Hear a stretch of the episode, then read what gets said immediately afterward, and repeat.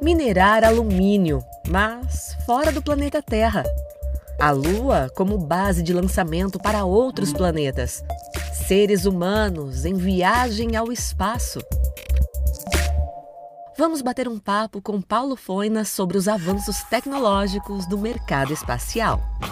Paulo Foina, obrigada pela presença mais uma vez. Semana passada teve uma notícia que rodou o mundo e representa um novo marco, né? Conta pra gente.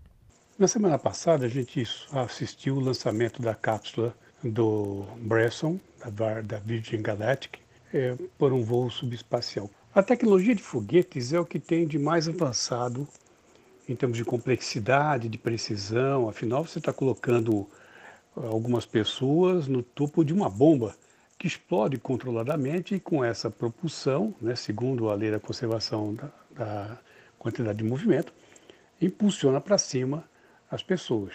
Então não deixa de ser um perigo, né? você está sentado em cima de uma bomba.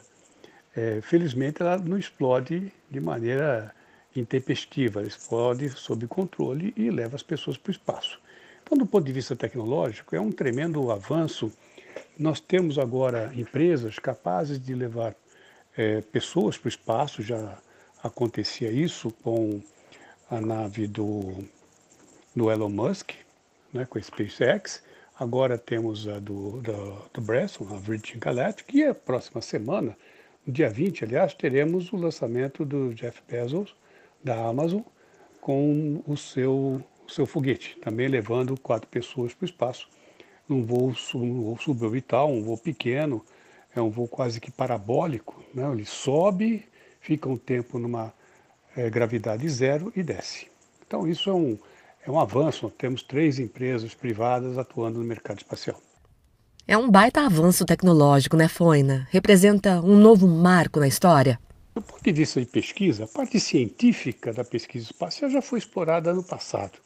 Nós temos pouca é, ciência nova, a não ser ciência de materiais, estão se usando os novos materiais, as naves são mais leves, os propelentes são, são mais poderosos, é, a capacidade, a inteligência embarcada, né, computação embarcada, permite que, por exemplo, a nave seja totalmente reaproveitável.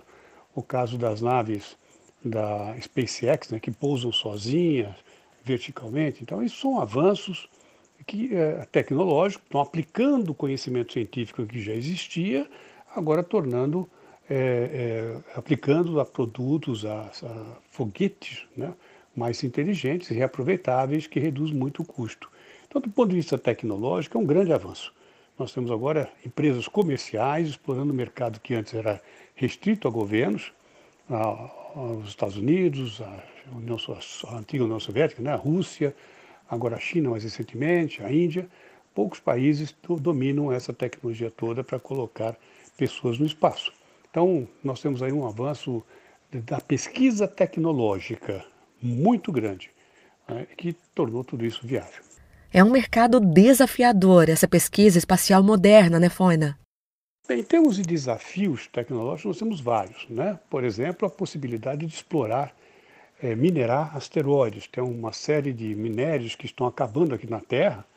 É o caso do alumínio, o caso de antimônio, molibdênio que estão acabando as, as reservas, a gente precisa buscar em outro lugar. Então, provavelmente vão ser os asteroides. Nós temos também a possibilidade de explorar, de voltar a, a colonizar, a ocupar a Lua, como base para lançamento para outros uh, planetas, o que é um desafio para a humanidade bastante interessante. A Lua permitirá, a ocupação da Lua permitirá desenvolvimento científico e tecnológico bastante interessante, é, já que ela tem uma gravidade bem menor que a Terra, tem ausência de atmosfera, tem uma série de condições que é muito difícil, muito caro a gente reproduzir aqui na Terra. Então, isso para pesquisa de moléculas especiais, tipo proteínas, crescimento de cristais especiais, etc., é um grande, é uma abre-se grandes possibilidades. Temos mais novidades nessa corrida espacial moderna, Foina? O que nós temos de novidade nessa nova corrida espacial é, é o envolvimento, é a corrida que está acontecendo entre empresas privadas, né? três grandes empresas tentando disputar a, a, a prestação de serviço, o mercado de prestação de serviço de transporte espacial, seja de alta altitude, para estações espaciais, até para a Lua e outros planetas, seja para baixa altitude, colocando satélites em órbita baixa.